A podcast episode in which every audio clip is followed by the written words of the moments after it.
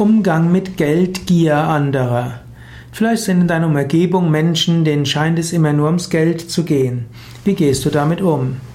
Zum einen mögen doch die Menschen geldgierig sein. Es gibt ja keinen Grund, dass du es ihnen geben musst.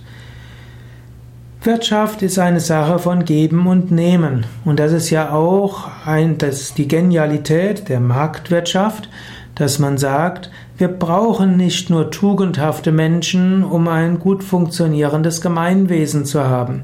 Menschen können egoistisch sein, Menschen können geldgierig sein. Wenn die Wirtschaftsordnung und das Rechtssystem richtig ist, dann ist das alles okay. Menschen können aus Geldgier viel tun. Wenn die Ordnungsprinzipien funktionieren, dann werden sie dann zum Wohl anderer automatisch tätig. Wo man auch manchmal sagt, wenn sich jeder um sich selbst kümmert, dann ist für jeden gesorgt. Klingt jetzt etwas brutal und wer mich kennt, weiß, das aus dem Worten, aus dem Mund von Zuckerdev, der sonst immer Mitgefühl und Zwischenmenschlichkeit, Liebe, Barmherzigkeit predigt.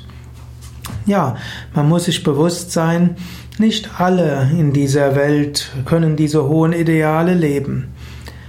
Es ist nur wichtig, dass Geldgier nicht verbrecherisch, äh, verbrecherisch sein kann. Wenn du jemanden hast, der aus Geldgier lügt, betrügt, kriminelle Handlungen begeht, den solltest du zur Anzeige bringen. Dafür ist Polizei und Staatsanwalt zuständig. Wenn jemand aus Geldgier Steuern betrügt oder hinterzieht, auch das sollte man dem Finanzamt melden. Wenn jemand übermäßige Forderungen stellt, du musst sie nicht erfüllen. Wenn aber jemand aus Geldgier ein Unternehmen aufbaut und das zum Erfolg führt, ist doch gut. Menschen lernen manchmal im Zuge der Geldgier mit anderen auch umzugehen und dann vielleicht später einen Teil ihres Vermögens der Gemeinheit zu überschreiben. Natürlich braucht es auch ein gerechtes Steuersystem, dass Menschen, die viel Geld haben, einen ausreichenden Beitrag fürs Gemeinwesen machen.